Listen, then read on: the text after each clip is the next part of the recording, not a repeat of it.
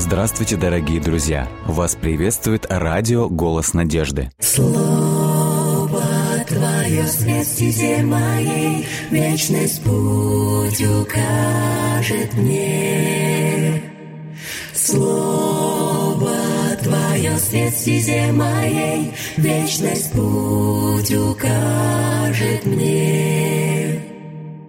Буду помнить я любовь Твою всегда, Мне каждый миг с Тобой дорог. Веди своей рукой в небесный град святой, И будь со мной Ты до конца.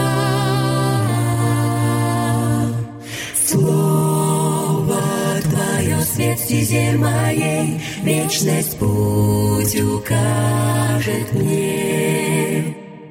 Слово Твое свет стезе моей, Вечность путь укажет мне. Если убоюсь, если я с пути собьюсь, Знаю я, Ты со мною, И в Твоих руках исчезает страх. Будь со мной Ты до конца, до конца. Слово Твое свет стезе моей, Вечность путь укажет мне. Слово Твое свет стезе моей, Вечность путь укажет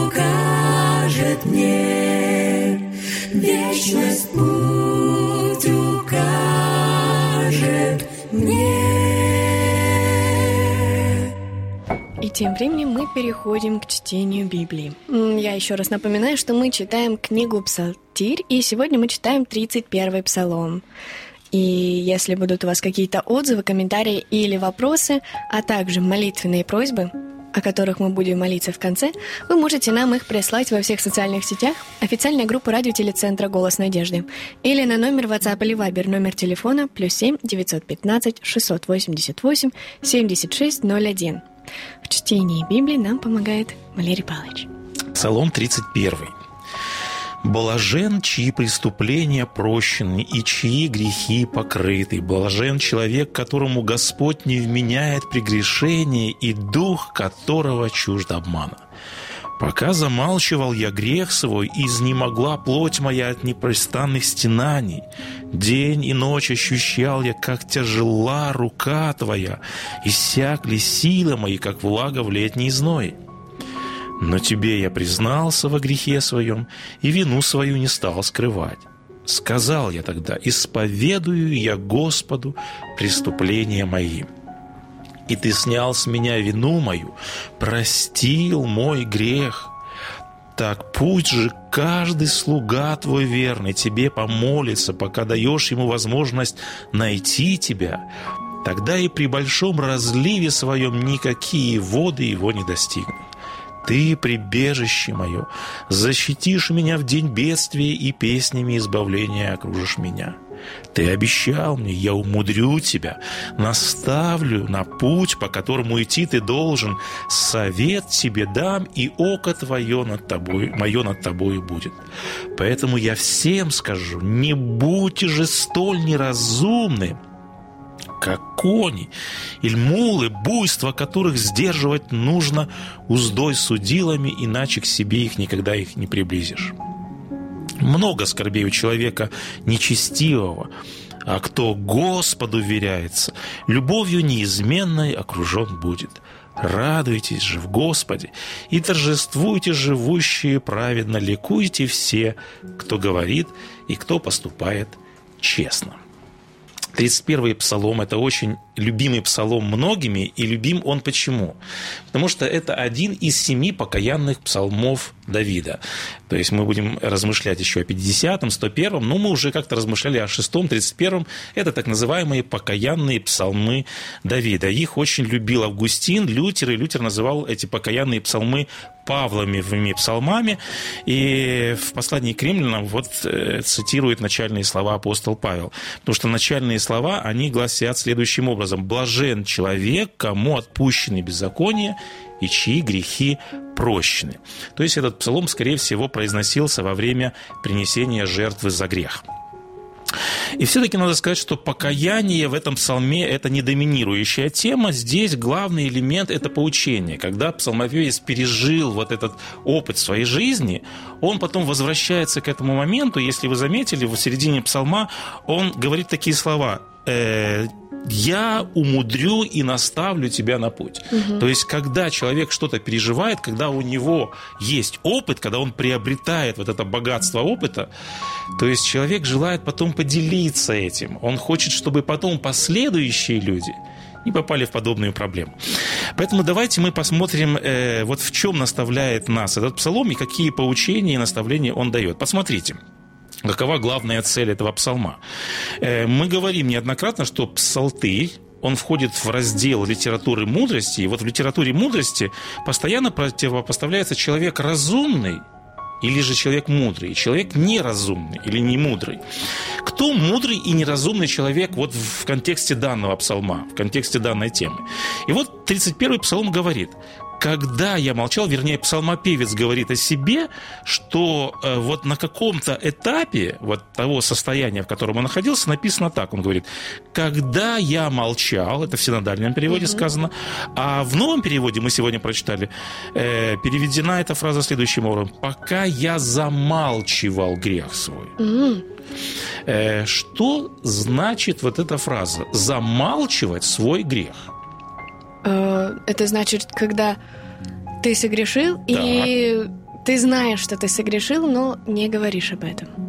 Э, вот Когда ты подметила, ты да, вот этот момент, пытаешься... ты знаешь, что ты согрешил действительно, и так часто в жизни бывает, но бывает так, что человек согрешает, и мы сегодня немножечко позже об этом поговорим, угу. человек согрешает, ты подметила категорию людей, которые понимают, что это плохо. А есть категория людей, которые делают неправедное, беззаконное, приступает волю Божью, но говорит, а в общем-то я ничего в этом не вижу дурного. Бывает такая категория? Да. Да, бывает такая. Мы поговорим немножечко позже о том, как называет псалмопевец таких людей, и, собственно говоря, как не попасть в это состояние, потому что если мы не раскаиваемся, это, конечно, большая проблема, о чем мы тоже поговорим. Э, и вот, э, конечно же, это актуальная проблема. Почему? Потому что очень часто бывает так, что близкие люди или знакомые люди, или с кем общаемся, мы пересекаемся. Бывает так, что человек ранит ближнего, угу. наносит какие-то обиды. Порой бывает так, что обидели жену, супругу, детей, родителей, соседа, коллегу. И что потом? И потом происходит вот эта ситуация. Тишина, или же молчание, или же, как э, ну, да. мы прочитали сегодня, замалчивание. Бывает порой, когда люди также э, грешат, когда они делают что-то против э, Божьей воли, и mm-hmm. вместо того, чтобы говорить или пытаться как-то... Они пытаются как-то спрятать свой грех, как-то его, э, ему придать форму, что ну а что я? Да. Я ничего не сделала. То есть либо оправдать, либо скрыть, либо mm-hmm. еще какими-то формами лоска как бы навести. И поэтому, к большому сожалению, не признавая свою вину, или замалчивая ее, или скрывая, или, как ты верно подметил, оправдывая, к сожалению большому, бывает так, что люди годами живут вместе в одной квартире, в одном доме, в одном коллективе, где-то, может быть, на работе. Бывает так, что часто наносится не один раз рана, и, к большому сожалению, годами люди не могут произнести вот этого слова «прости меня». Очень большая проблема. Замалчивание греха – это очень большая проблема. Если мы говорим о том, что псалмопевец Давид является автором этого псалма, и когда он говорит о том, что да, был момент, когда у меня в жизни было нечто подобное, что мы можем вспомнить, в каком моменте жизни псалмопевец совершил что-то противоправное, беззаконное, а потом скрывает, замалчивает, оправдывает, не раскаивается. Какой это момент в жизни, скорее всего, был в жизни Давида? Ой, я не помню, если честно. Давайте вспомним вместе. Значит, приходит к псалмопевцу Давиду, на тот момент был пророк Нафан, и рассказывает ему притчу. Вот был у бедного человека загон, или даже не загон, это у богатых людей загон. Была всего лишь одна овечка. Вот. И говорит, э, у бедного человека было, было лишь вот это такое малое достояние, приходит богатый человек и отнимают у него даже эту последнюю. Угу. И он спрашивает, правильно ли поступил этот человек? Он говорит, да будет этот человек предан смерти. И потом пророк Нафан пальцем показывает на Давида и говорит, ты этот человек. То есть, что скрывал псалмопевец и на что указал пророк Нафан? Он говорит, что ты совершил грех, ты отнял супругу у кого? У ближнего своего. То есть бывает такой момент, мы видим в жизни Давида, когда он совершил грех с Версавией, он совершает грех убийства, но, к большому сожалению, он этот грех не признает, и он его скрывает. И, на, и вот э, когда э, пророк Нафан говорит о том, что ты, Давид, не кающийся грешник, по сути дела, он, используя вот эти категории литературы мудрости, говорит, ты человек в этом случае неразумный. А наоборот, кто является разумным, кто является мудрым, я думаю, что многие из нас смотрели когда-то, в общем-то, несколько лет назад, многие посмотрели фильм «Остров», я думаю, многие его смотрели. И вот главный герой в этом фильме, он по малодушию, он был молодым человеком. Это был период Великой Отечественной войны. И вот по малодушию он совершает убийство, и всю жизнь он, находясь в этом состоянии, мучается. И вот в сцене покаяния он говорит такие слова. «Господи Иисусе, помилуй меня, грехи жгут мою душу, не остави меня, выведи меня из темницы, выведи из темницы душу мою. И вот здесь вот в этом э, псалме, в 31-м, противопоставляются две фразы. С одной стороны, псалмопевец говорит, я молчал, или я замалчивал свой грех, а с другой стороны, в пятом стихе сказано, и наконец-то говорит, я сказал Богу. То есть мы видим здесь контраст между замалчиванием греха и исповеданием греха. И вот посмотрите, как псалмопевец здесь говорит.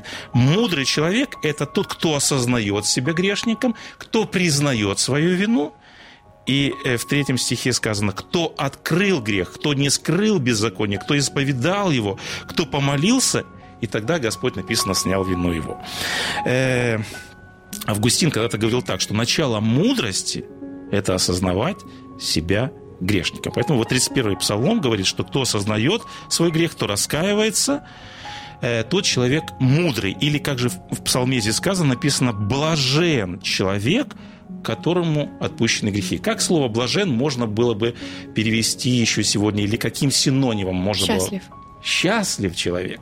И такой человек получает благословение. И вот здесь я хотел бы задаться вопросом, а какое благословение получает человек, который ну, получает прощение от Бога. В чем благо, в чем счастье, в чем радость получения прощения? Ну, как минимум, то, что мы больше не чувствуем себя виновными, что мы отпускаем, нас совесть больше не будет мучить. Совершенно верно. Грех часто сравнивается с грузом, который тяжелой да. плитой лежит вот, вот на нашем внутреннем мире. Знаете, вот недавно мы общались с молодым человеком, у них большая семья, они набрали много кредитов, и он, ну, так, в нашем разговоре, угу. он высказал такую фразу, он говорит, я надеюсь, что настанет такой день, когда у меня, потому что грех часто сравнивают с долгами. Угу. Мы же молимся так в молитве Господней, прости нам долги наши, как и мы прощаем должникам. То есть грех часто сравнивается с вот этим непомерным долгом. Грех даже, или вот этот долг часто сравнивается с некой такой удавкой, вот, которая нас в буквальном смысле слова не дает нам дышать. Вот этот молодой человек говорит, я, говорит, не могу себе представить тот день, когда наконец-то я э, выплачу последнюю сумму кредита, и когда у меня уже не будет долгов, ага. когда я выйду в ноль. То есть, что человек этот испытывает, вот он идет по жизни, и что он чувствует, когда у него долги? Тяжесть. Это, это бремя, оно на него давит, и он говорит, я вот как нагруженное животное, вот живу вот под этим как бы вот грузом, и я, говорит, иду, конечно, а что мне остается? У меня дети, мне надо кормить, мне надо как-то выплачивать эту ипотеку, все эти кредиты. И вот когда человек вот получает вот это отпущение грехов, когда Господь действительно прощает, Господь говорит, блажен такой человек. Или псалмопевец говорит, блажен такой человек. То есть это такое вот отпущение грехов. Посмотрите, как об этом говорит э, псалмопевец. Ты покров мой, в седьмом тексте он говорит, ты охраняешь меня, ты окружаешь меня радостями, избавлениями. Когда человек получает избавление от греха, в сердце приходит облегчение и радость. И мне нравится, как некто сказал, что исповедь – это как открытие шлюза плотины. То есть я думаю, что многие, может быть, видели или понимают, плотина это там, где собирается огромная масса воды. воды. И дальше этот автор говорит, когда нет исповеди, когда мы замалчиваем свой грех, угу. он говорит, вода как бы скапливается за плотиной, создавая вот это вот непомерное огромное давление на стену. Но дальше автор говорит, но как только открывается шлюз, вода спадает, и давление уменьшается. И далее посмотрите, какие слова использует э, псалмопевец. Это обетование, это как бы прямая речь Бога. И поэтому мы говорим, что этот псалом, с одной стороны, покаянный, но с другой стороны, это псалом мудрости. И вот смотрите, что Господь говорит. «Вразумлю, наставлю тебя на путь, буду руководить». И мы говорим, что центр псалма – это вот, э, как мы сказали, самая главная задача псалмопевца – он говорит, я когда-то был в этом состоянии, я скрывал свой грех, я оправдывал, я замалчивал. И дальше псалмопевец говорит, я хотел бы научить кого-то, я хотел бы наставить, я бы хотел предостеречь человека от подобного состояния. И посмотрите, как называется вот этот э, неразумный человек, который скрывает свой грех, который не замалчивает. Смотрите, какой образ рисует псалмопевец.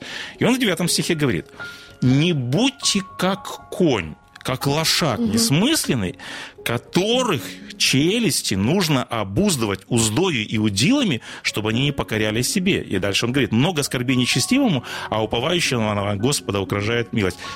С кем сравнивает псалмопевец человека, который вот так жестко или упорно, упрямо не хочет признавать откровенно объективное прегрешение? Конь, лошадь. С упрямым животным, да. которое сопротивляется, которое мы знаем, что вот этот необъезженный жеребец, его невозможно э, вот, обуздать, потому что где-то он сопротивляется, он норовит вырваться, он, его даже поймать сложно. И Господь вот часто сравнивает человека с, э, с человеком, у которого молчит совесть, и в притчи, 26 главе, мы как-то исследовали книгу притч, и там подобный образ э, мы встречаем, там сказано «плеть для коня, узда для остала, а палка для глупых». Поэтому, вот, к сожалению, большому бывает, некоторые люди уподобляются вот такому человеку.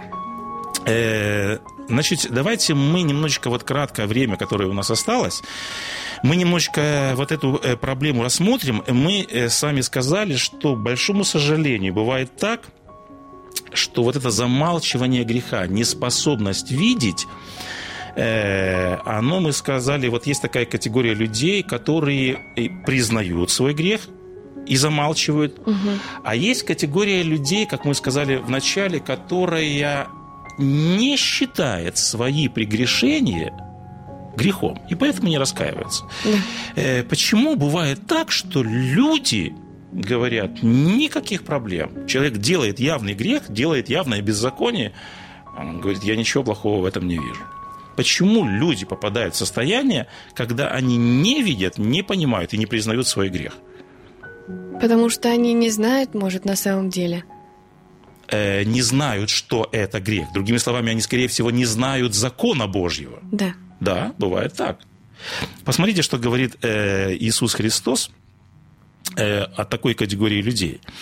Он в Евангелии от Матфея говорит следующие слова. Когда он притчу рассказывает о э, сеятеле и семени, упавшем на почту, он говорит так. «Избывается над ними пророчество Исаи, которое говорит, слухом услышите и не уразумеете, и глазами смотреть будете и не увидите». И вот дальше используется Христом вот такая фраза. «Ибо огрубело сердце их. Э, в оригинале там используется слово «эпохюнта», которое дословно можно перенести сердце стало с толстой жировой прослойкой. То есть к этому сердцу достучаться невозможно. Угу. И вот возникает такая ситуация. Иногда, знаете, говорят, что а, это такой человек, он с рождения вот такой упорный, упрямый, жестокий, нечуткий.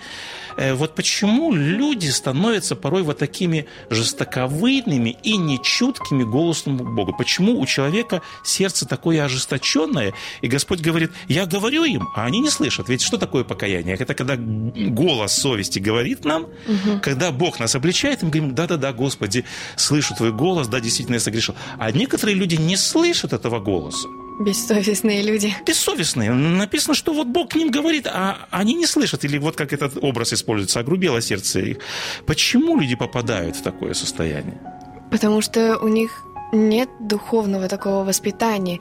В них, возможно, с детства не закладывали именно присутствие совести угу. в их жизни. Да, это может быть одна из причин, да. Что у них нет угу. с чем сравнивать. Угу. Да. Совершенно верно. Мне вот интересно э, подметить, что вот эту цитату, э, вернее, вот эту фразу, которую Христос произносит, он буквально цитирует из книги пророка Исаии. Вот в шестой главе Господь говорит, иди и скажи этому народу. То есть он говорит пророку, угу. дает повеление. Говорит, э, вслушай, говорит, э, иди скажи этому народу, вслушивайтесь, но не поймете, вглядывайтесь, но не увидите, пусть очерствеет или сделается жестким, невосприимчивым сердце народа. Вот здесь я хотел обратить внимание на тот момент, что Господь говорит, я сделаю так, то есть это как, бы, как будто Господь сам делает, что сердце человека станет нечутким. То есть вот этот интересный момент, он часто сравнивается с фараоном. Э, о фараоне однажды было сказано так. Бог ожесточил сердце фараона. Может ли быть так, что Бог сам сделает сердце нечутким или ожесточенным? Вот мы видим, что здесь вроде как будто бы это делает Бог. То есть как понимать, что сам Бог ожесточает это сердце? Вот. Э, и вот здесь, да, нужно сказать, что э, ответ на этот вопрос, он э, заключается вот в чем. Когда солнце влияет, такую иллюстрацию часто приводят, на глину и на воск, что происходит с глиной и что происходит с воском в этот момент? Когда солнце светит на глину и на воск. Воск тает, а глина каменеет. От кого зависит, что солнце, э, вернее, что глина э, твердеет, а воск тает? От, состава. От солнца. Да, то есть, да, да, я согласен. То есть а. от самого материала. Поэтому, когда мы видим о том, что, говорим о том, что Бог ожесточил сердце, то есть мы говорим о том, что зависит от почвы сердца. Если сердце склонное открываться, оно откроется. Если оно склонно закрыться, оно закрывается. Поэтому мне понравилось одно выражение, э, которое звучит следующим образом. Проклятие – это аминь Бога на выбор человека. Когда человек говорит «Богу нет», когда человек закрывает свое сердце, Господь говорит, ну, в общем-то, значит, это будет и так. Поэтому э, ты верно подметила, что, с одной стороны, бывает так, что э, люди не научены с детства, то есть в них не вложена система ценностей, а с другой стороны, когда люди идут на компромиссы постоянно, когда они идут на уступки, когда они поступ, постоянно э, не слушают голос Бога, вот постепенно сердце человека ожесточается, и человек постепенно подготавливает свое состояние к тому, чтобы не слышать голос Бога. Вот поэтому нас сегодня Псалом призывает к чему? Чтобы мы получили вот это благословение, как мы в самом сказали в начале, освобождение от этого груза, чтобы мы действительно получили вот этот мир в сердце. Псалом нас призывает сегодня к тому, чтобы мы постоянно призывали имя Бога, чтобы мы осознавали свой грех – и тогда мы получим вот это благословение, о котором сказал в начале этого псалма. «Блаженный, чьи преступления прощены, и чьи грехи покрыты. Блажен человек, которому Господь Бог не вменяет прегрешение, и дух которого чужд обмана». Такое хорошее наставление сегодня на сегодняшний день. И мы читаем статью э, как раз о счастье, о том, как какие привычки ума э, стоит изменить, чтобы стать счастливее. И сегодня мы читали о том, что стоит избавляться от, ну, от привычки думать постоянно о прошлом и о будущем, что нужно жить здесь и сейчас. И вот мы сейчас читали, и я задумалась над тем, что порой мы часто думаем о прошлом, потому что в прошлом сделали что-то не так. И если это нас мучает, нас мучает голос Бога, нас мучает Совершенно совесть. верно. И... и тогда мы становимся неудовлетворенными или же несчастливыми. Несчастными. Да. И чтобы стать счастливее, получается, нужно просто просить у Бога прощения и просить у Бога сердце, которое будет склонно к тому, чтобы Совершенно верно, чтобы видеть мягче. свои прегрешения и иметь силу их признать, потому что очень трудно многим переступить через себя – и сказать ближнему, да, я действительно виновен в своих грехах. Но когда мы это делаем, мы становимся людьми блаженными. А, что ж, в завершении программы мы будем молиться, и у нас есть молитвенная просьба. А, Наталья пишет. «Э, Дорогие братья и сестры, у меня есть просьба о молитве. Я познакомилась с одним человеком, его зовут Николай, и он живет один. Ему больше 70 лет, и он профессор, доктор физики.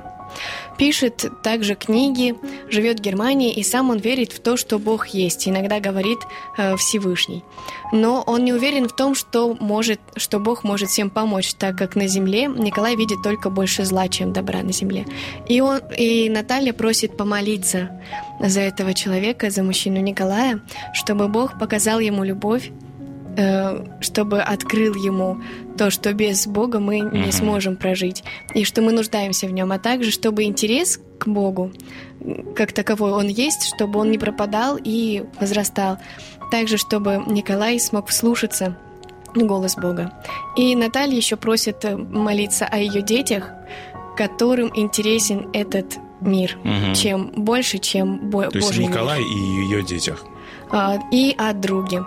Он также сомневается в Боге и также хочется увидеть его на небесах. Всем нам хочется увидеть Да, своих друзей на небесах. Отец наш Небесный, обращаемся к Тебе в этот час, к Твоему небесному престолу. Мы благодарим Тебя за возможность начинать этот день с того, чтобы учиться Твоих ног для того, чтобы быть наставляемыми из этих мудрых слов, из этих мудрых наставлений. Мы благодарим Тебя, что Ты сегодня научил нас еще одной важной истине. Ты открываешь нам, что человек, который получает прощение, который признает свой грех и свою вину, такой человек блаженный и счастливый, поэтому помоги нам никогда не замалчивать свой грех. Помоги нам каждый раз, когда мы сотворяем и когда мы совершаем что-то, что не угодно Твоей воле, что ранит и обижает наших ближних. Помоги нам всегда найти в себе мудрость и силу для того, чтобы сказать Тебе и ближним прости. Мы просим Тебя сегодня в ходатайственной просьбе о Наталье, которая принесла длинный список, длинный перечень своих близких, своих родных, своих знакомых, о которых она беспокоится и надеется, что Ты будешь вести их огромным особой дорогой и особым путем. Мы просим Тебя, Николай, поведи его особой дорогой. Кривой путь сделай прямым, а светом. Помоги, чтобы он нашел в Тебе своего Спасителя. Просим также о ее близких, о ее родных, о ее детях, о которых она также молится. И помоги также, чтобы они могли обрести в Тебе надежду и будущность. А также помоги э, ее другу, который также ищет тебя, возможно, помоги найти тебя и полюбить тебя всем своим сердцем и всем своим разумением. Все это мы просим тебя во имя Христа Иисуса Господа нашего. Аминь. Аминь.